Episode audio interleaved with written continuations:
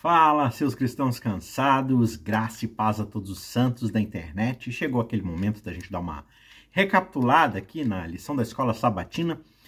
Infelizmente não deu para gravar no começo da semana, tive alguns contratempos, né? Já tá virando meio que rotina. Eu peço a paciência de vocês, mas a gente não pode passar a semana em branco. Então, antes tarde do que mais tarde ainda, a gente passa aqui a lição número 9 com vocês, que tem como título Vivendo Sabiamente. Como você já sabe, se não sabe, vai saber agora, nós estamos nesse trimestre, nesses três meses que vão é, de julho até setembro. A gente está estudando aqui a carta de Paulo aos Efésios. E a gente já percorreu uma longa jornada e hoje nós chegamos até Efésios no capítulo 5. A gente vai ter como base agora os versos 15 a 17 do capítulo 5 que dizem o seguinte: Portanto, tenham cuidado com a maneira como vocês vivem e vivam não como tolos, mas como sábios, aproveitando bem o tempo, porque os dias são maus. Por essa razão, não sejam insensatos, mas procurem compreender qual é a vontade do Senhor. Então, Hoje a gente vai falar um pouco sobre a questão da postura do cristão e como deve ser o nosso estilo de vida, se de fato nós nos submetemos a Deus e recebemos o seu Espírito, né? Lembrando que Paulo está escrevendo aqui a carta aos Efésios para falar sobre a unidade, sobre a vida no Espírito, sobre o viver cristão daqueles que foram resgatados das trevas para poder viver como pessoas que possuem uma nova vida em Cristo Jesus. Tá certo? Antes da gente ir para o nosso tema aqui, para a gente poder discutir um pouco sobre os tópicos de cada dia, Lembrando a você, se você ainda não é inscrito no nosso canal, já aproveita agora a oportunidade desse blá blá blá dos recadinhos, já se inscreve aqui, clica no botão de se inscrever para você receber todas as semanas, não só a lição da Escola Sabatina, mas outros recursos de estudo da Bíblia que a gente também posta aqui, né? Às vezes dá umas, umas atrasadas, né? A gente não posta no momento certo, mas sempre tem coisa bem legal. Inclusive, se você for agora no canal e procurar nas playlists, eu tenho certeza que você vai encontrar muitos temas legais para estudar. A gente tem o nosso curso de interpretação bíblica, você pode encontrar aqui na descrição desse vídeo. A gente também tem o curso de como estudar a Bíblia como uma história só, a história da redenção, vendo livro por livro como esses livros eles têm o seu contexto próprio, mas como eles contribuem para a história da redenção como um todo. Então, não deixe de acessar o nosso conteúdo. E se você gostar desse material, se você se sentir abençoado, edificado por ele, não se esqueça de deixar o seu joinha e comentar aqui embaixo. Inclusive, se você tem alguma dúvida sobre algum tema, se você quer deixar alguma sugestão, algum tema para a gente poder abordar aqui, deixe nos comentários. Vai ser um prazer juntar esse material aí e depois produzir mais conteúdo para a gente estudar juntos a palavra de Deus. Beleza? Indo aqui então para a introdução né, do nosso estudo, a gente chega, como eu falei, ao capítulo 5 de Efésios, né? E nos versículos 1 a 20, logo na introdução do livro, na primeira parte do livro, Paulo ele vai fazer uma comparação entre os pagãos, né? Aqueles que viviam longe de Deus, sem Deus, e aqueles que são os crentes, aqueles que aceitaram Jesus e agora vivem nesse novo caminho e ele vai exortar os crentes a justamente valorizarem, entre outras coisas, tudo aquilo que é bom, tudo aquilo que é justo, tudo aquilo que é verdadeiro em Cristo Jesus. É isso que ele fala no verso 9, né? Porque veja só, no mundo pagão, né, no mundo sem Deus, sem Cristo, os valores eles podem ser distorcidos e as prioridades elas elas meio que são fora de ordem, né? A gente coloca acima de Cristo e da vida cristã coisas que são muitas vezes irrelevantes ou que tem uma prioridade muito baixa e a gente transforma essas coisas em coisas excessivamente importantes. Só que, no entanto, como crentes, nós somos justamente chamados a viver de acordo com os princípios de Cristo, né? Aquilo que ele nos ensinou com a sua vida, com o seu ministério e a buscar aquilo que é verdadeiro, aquilo que é correto. E Paulo ele também vai incentivar a igreja de Éfeso a aproveitar as oportunidades que são encontradas em Jesus Cristo, né? Porque eles vivem, e assim como nós, no limiar da eternidade, ou seja, a gente está cada vez mais perto do retorno do reino de Deus, como Paulo vai frisar nos versos 15 e 17. Isso significa que cada momento que nós vivemos aqui nessa terra é precioso, possui significado, possui relevância, então nós precisamos dar valor a esse tempo. Nós devemos usar o nosso tempo de forma muito sábia, buscar fazer a vontade de Deus, buscar viver de acordo com seus princípios e isso, claro, só é possível conhecê-lo, né? Conhecer os seus princípios estudando a sua palavra, abraçando e se alimentando da sua revelação para nós. Né? Então, uma das maneiras que a gente pode de fato aproveitar essas oportunidades em Cristo é estudando a Bíblia. Quanto tempo da sua semana você gasta estudando a Bíblia? Né? A palavra de Deus é uma fonte inesgotável de sabedoria, de verdade. Quando nós estudamos a Bíblia, a gente pode conhecer mais profundamente a Deus, os seus propósitos para a nossa vida. Nós podemos descobrir aquilo que é bom, aquilo que é justo e verdadeiro, como Paulo sugeriu, e, claro, aplicar esses princípios na nossa vida diária, nesse processo de transformação da mente que nós vimos na lição anterior. Então é muito importante dedicar tempo. Comece aos poucos, comece estudando um pouquinho para ir ganhando gosto, mas estude a Bíblia, leia a Bíblia, né? Dê uma pausa aí na rede social. Quanto tempo você gasta no Twitter, no Instagram, no TikTok? Eu sei que a nossa mente é viciada na dopamina que as redes sociais têm a oferecer, mas faça um exercício de desintoxicar, fazer um jejum de rede social e gaste um tempinho lendo a Bíblia, estudando, recursos não faltam para você estudar. E claro, conte com a gente aqui para tentar ajudar você no que for possível, né? Além disso, como crentes, nós somos chamados a viver na comunhão uns com os outros. Paulo ele vai nos exortar, né? Ele vai nos é, ele vai chamar a nossa atenção ali para que a gente se encoraje mutuamente, para que nós edifiquemos uns aos outros, né? Exortando, ajudando, aconselhando, ouvindo, para podermos adorar juntos também, por que não? Né? A comunidade de crentes é um lugar onde nós podemos encontrar apoio, encorajamento, crescimento espiritual.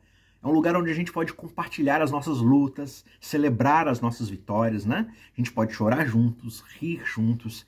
É onde nós podemos aprender uns com os outros. Uma outra maneira da gente aproveitar as oportunidades que nós temos em Cristo, por causa da redenção que ele nos proporcionou, é através do serviço aos outros. Paulo vai lembrar para a gente que nós devemos ser imitadores de Deus, andar com amor assim como Cristo nos amou e se entregou por nós. Então, isso vai significar buscar oportunidades de servir, de abençoar as outras pessoas para poder seguir o exemplo de Cristo.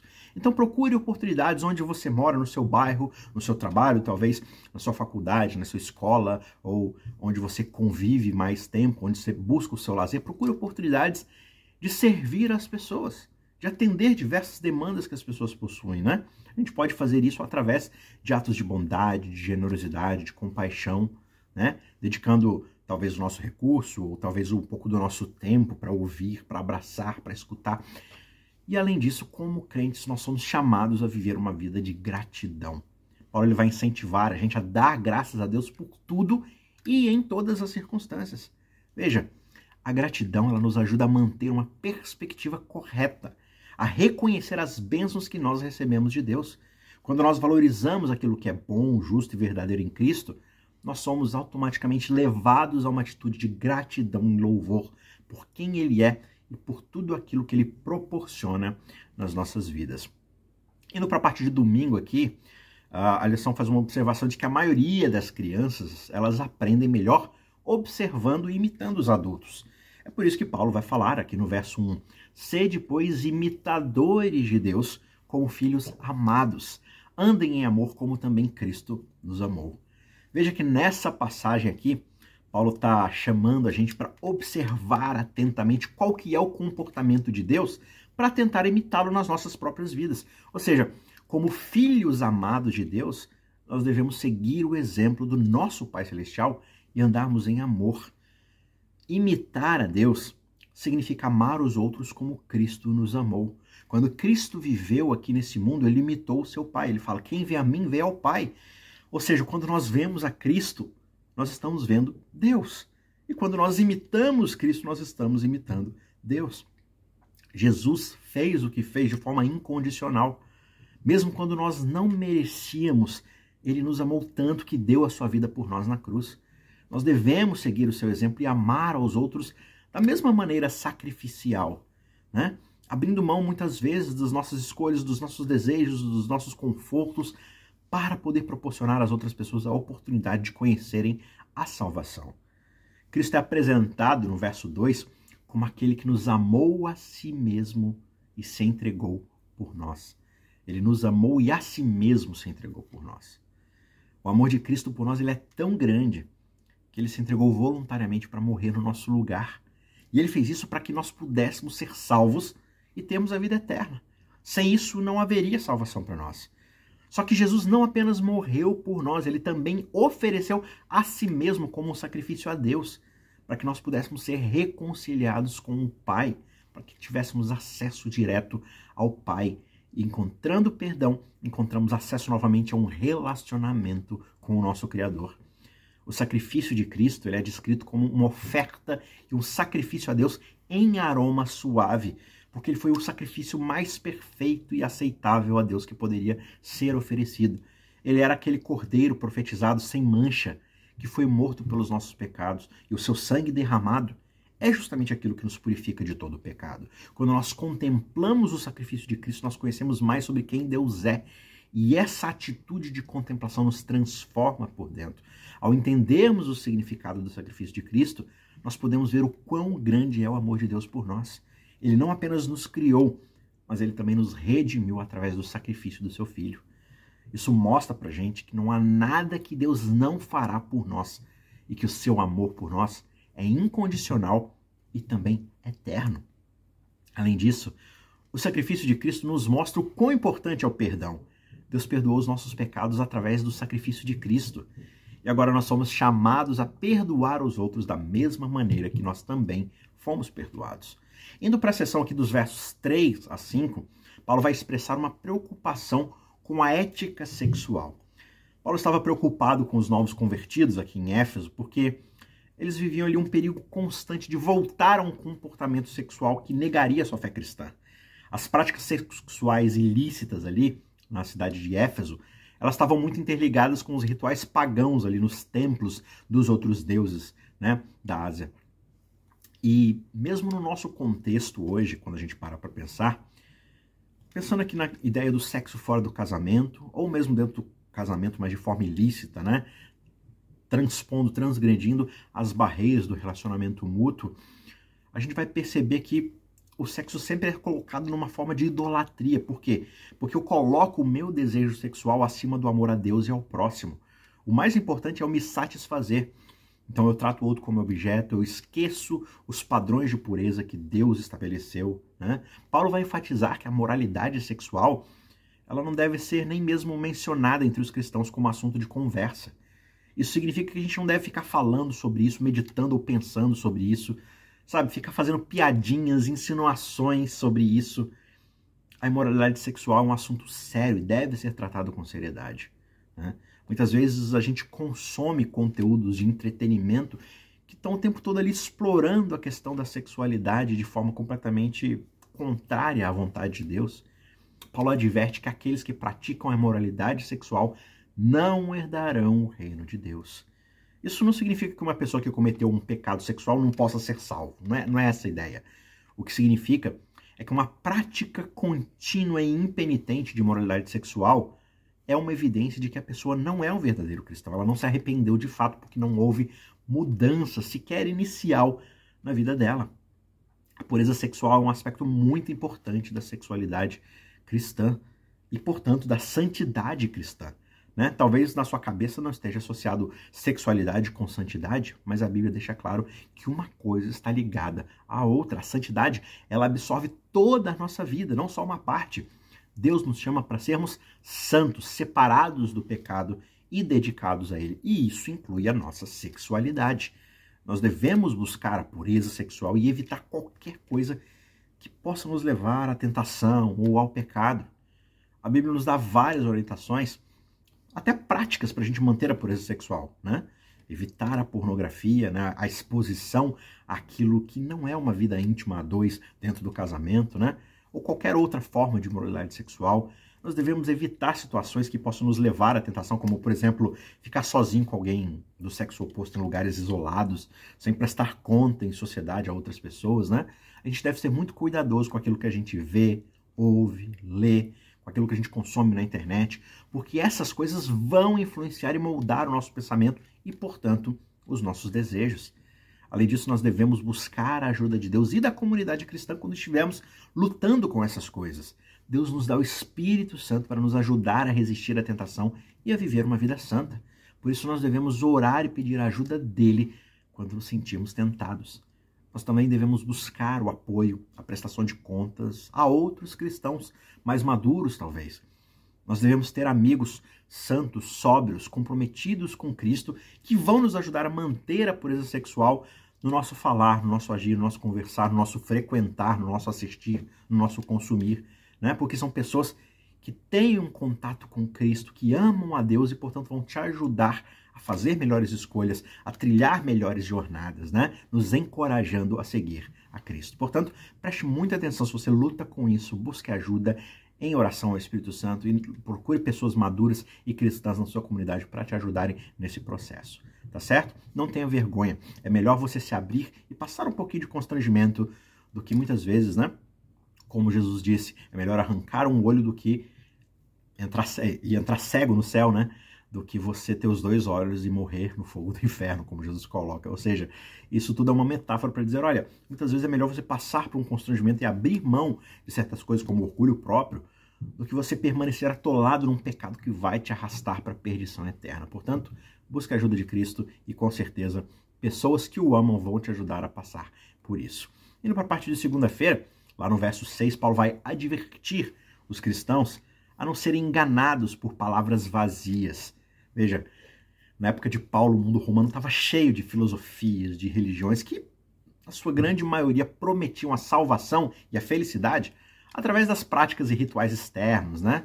E isso era uma tentação para os cristãos porque eles estavam sendo chamados a seguir um caminho que era diferente, completamente oposto ao caminho da fé em Jesus Cristo.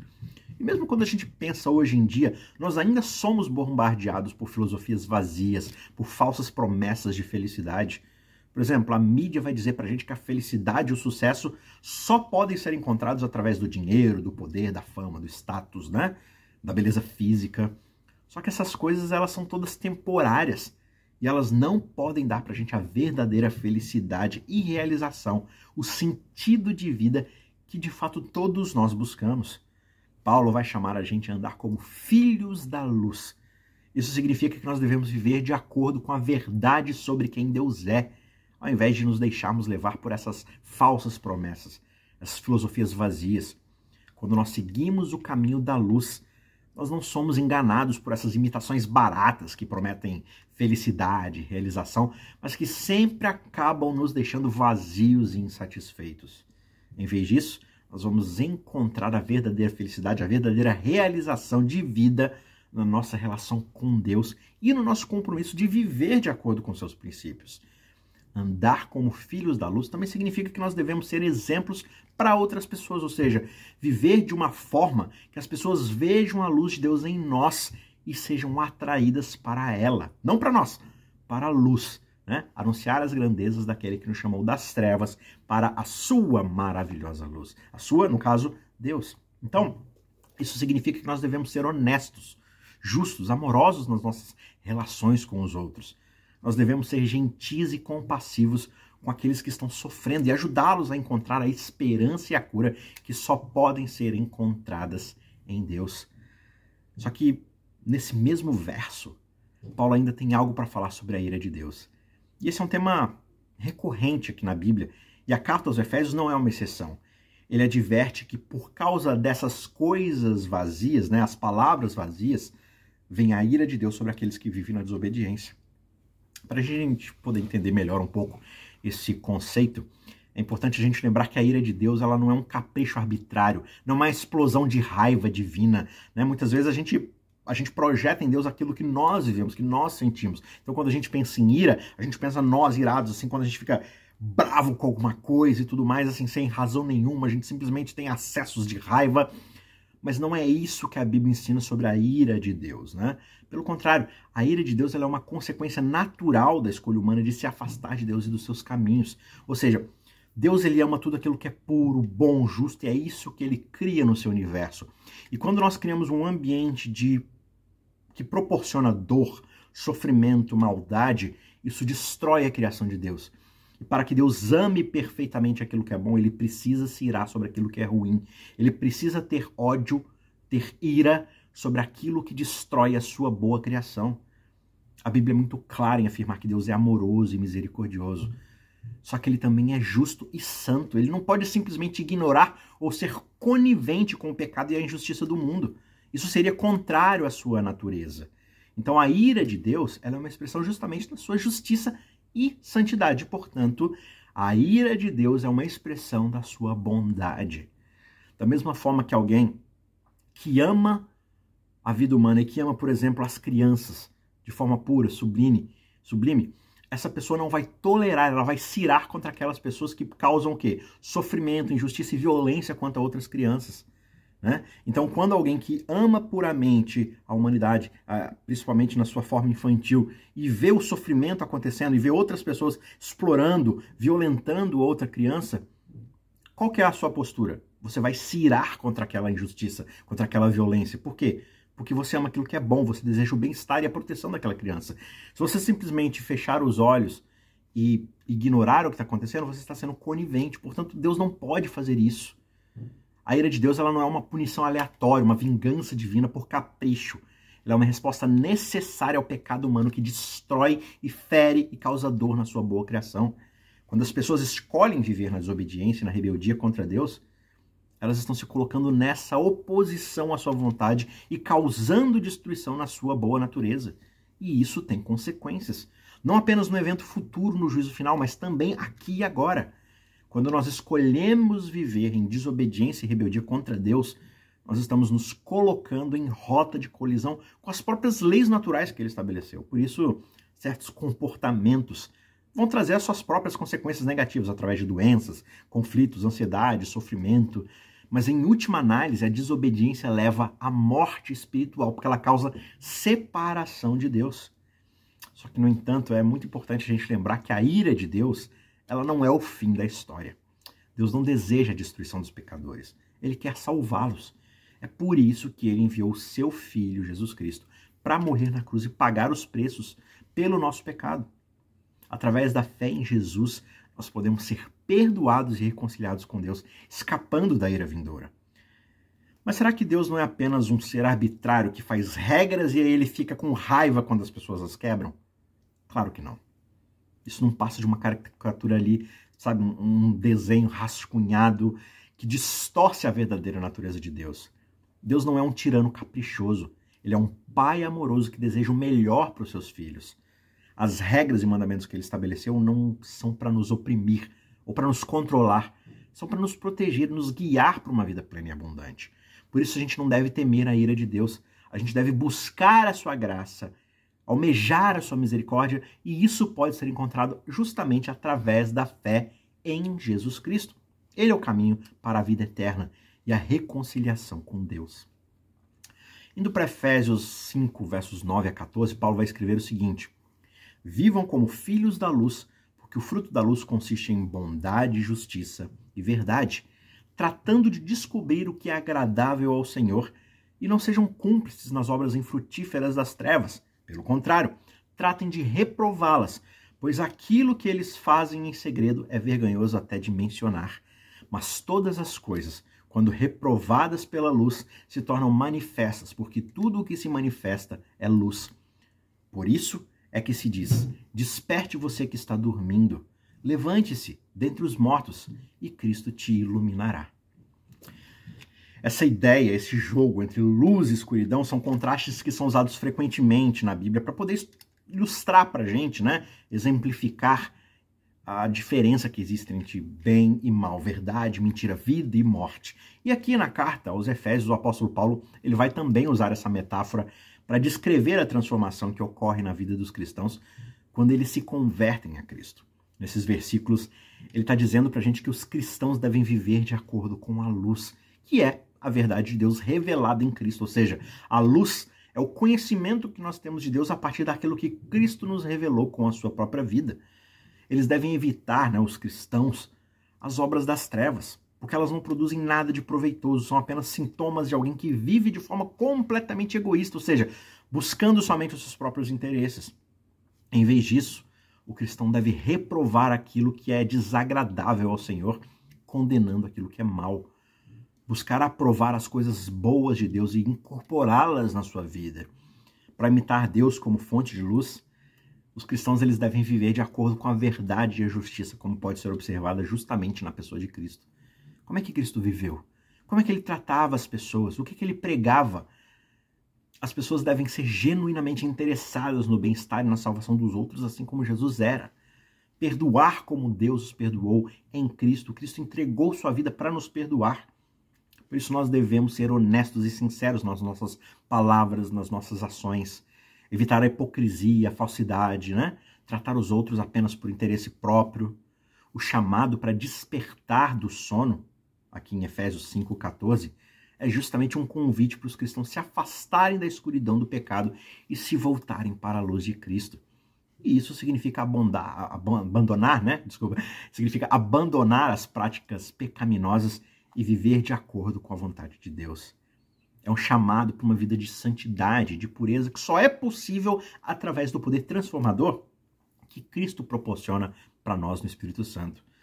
Existe uma conexão muito interessante aqui entre o despertar do sono e o brilho da luz de Deus no verso 14, né?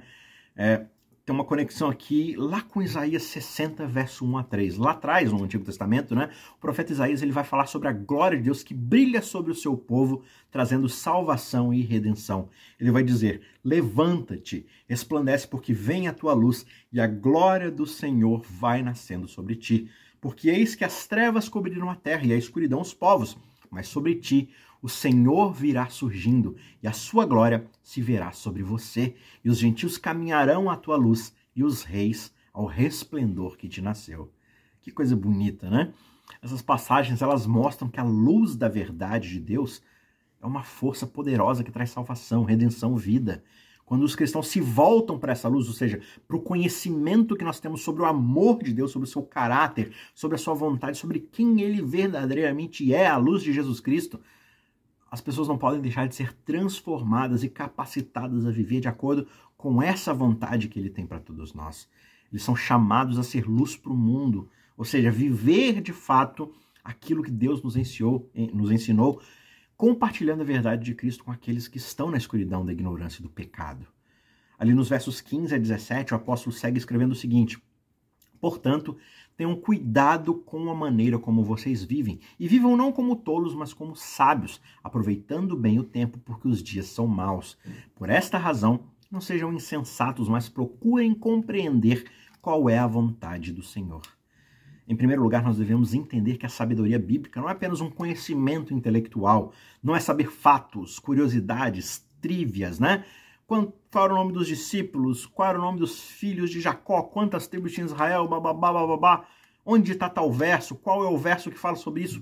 Não é simplesmente conhecer tecnicalidade sobre a Bíblia. É uma maneira de viver que é guiada pelo Espírito Santo e pela palavra de Deus. Andar com sabedoria significa viver de acordo com a vontade de Deus, que é expressa nos seus mandamentos, na sua palavra, né? Buscando a sua glória em todas as coisas, no trabalho, no lazer, né? Na alimentação, nas viagens, nos passeios, no conversar, no se relacionar, tudo deve ser para a glória de Deus, como diz Paulo lá em Coríntios, né? Saber a verdade é uma coisa, vivê-la na prática é algo completamente diferente. Em segundo lugar, Paulo ele nos exorta a entender qual é a vontade do Senhor. E isso significa que nós devemos sim buscar conhecer a vontade de Deus para as nossas vidas, a fim de que nós possamos viver de acordo com ela. A sua vontade é revelada na sua palavra. Né? A Bíblia é o centro de todo conhecimento sobre Deus. Ela nos ensina quem é Jesus, que nos ensina quem é Deus. E aí, somando isso à oração, à comunhão no Espírito Santo, nós podemos então nos aprofundar mais e mais nessas verdades sobre quem Deus é. As duas coisas andam juntas: conhecer quem Deus é e viver de acordo com quem Ele é. Conhecer? Praticar. Conhecimento sem prática é teoria vazia. Prática sem conhecimento é viver na ignorância. E finalmente, Paulo nos exorta a aproveitar bem o tempo, porque os dias são maus. Nós devemos aproveitar cada oportunidade que Deus nos dá para servi-lo, para glorificá-lo. O tempo é um recurso precioso que não pode ser recuperado. Por isso a gente deve usá-lo sabiamente, para cumprir a vontade de Deus em nossas vidas. Nós devemos aprender a equilibrar o nosso tempo, as nossas prioridades, de acordo com a vontade de Deus. Isso significa que nós devemos buscar constantemente a orientação do Espírito Santo em todas as coisas, incluindo nossas atividades diárias, nossos relacionamentos, nosso ministério. Nós precisamos estar abertos, receptivos às oportunidades que Deus nos dá para servir e glorificá-lo. Isso pode incluir servir na nossa igreja local, compartilhar o evangelho com os outros, ajudar os necessitados, fazer a diferença na nossa comunidade. Nós devemos estar dispostos a sacrificar os nossos próprios interesses e desejos em favor da vontade de Deus. Isso significa que nós devemos estar dispostos a dizer não a coisas que são até importantes, mas são menos importantes. E dizer sim às coisas que são verdadeiramente valiosas e significativas. Finalmente, nós concluímos com o tema da adoração aqui em Efésios 5, 18 a 20, onde a gente aprende sobre a adoração cheia do Espírito Santo. O apóstolo Paulo ele nos ensina que a adoração não é apenas um evento que acontece em um determinado dia, uma determinada hora, como uma programação na igreja, né? A gente é muito craque em fazer programação de igreja. Mas Paulo está falando de um estilo de vida que deve ser vivido continuamente, até mesmo e principalmente fora das paredes da igreja. Uma adoração cheia do Espírito Santo é uma adoração que é guiada pelo Espírito Santo e que transforma as nossas vidas. A ênfase na mente, na sabedoria, mostra que a adoração deve ir além da estimulação emocional a adoração cheia do Espírito Santo é uma experiência que transforma as nossas mentes e nos leva a viver de acordo com a vontade de Deus. A adoração cheia do Espírito Santo é uma adoração que nos leva a uma vida de santidade, de obediência. Quando a igreja lá no Novo Testamento se reunia, o foco era principalmente a edificação mútua, não apenas na adoração. Sobre a nova aliança, a adoração acontece o tempo todo, incluindo quando o povo de Deus se reúne. Só que a edificação mútua não acontece o tempo todo. As pessoas não estão o tempo todo ali exortando umas às outras, aconselhando, ouvindo, confortando, fazendo crescer na palavra. Esse é um processo que acontece quando os cristãos se reúnem para estudar a palavra de Deus. Orar juntos, compartilhar sua experiência de vida, se abrir e aconselhar uns aos outros com os dons recebidos por Deus. É através da edificação mútua que a gente pode crescer na nossa fé e nos tornar mais semelhantes a Cristo. Portanto, busque isso na sua comunidade de fé. Não simplesmente o consumo de uma programação cada vez mais agradável aos sentidos. Busque servir a Cristo e fazer isso é servir ao seu próximo. Vive em comunidade, debaixo do Espírito Santo, na união de Cristo Jesus. Que Deus te abençoe, que Deus te ilumine e você possa ser luz para as pessoas ao seu redor e que você possa viver de acordo com a vontade de Deus a cada vez que você respirar. A cada vez que você acordar, que seja mais um dia na presença desse Deus maravilhoso. A gente se vê na semana que vem para mais um estudo, tá? Não se esqueça de curtir, de compartilhar esse vídeo com outras pessoas também. E a gente se vê mais uma vez no próximo estudo. Um abraço, tchau, tchau.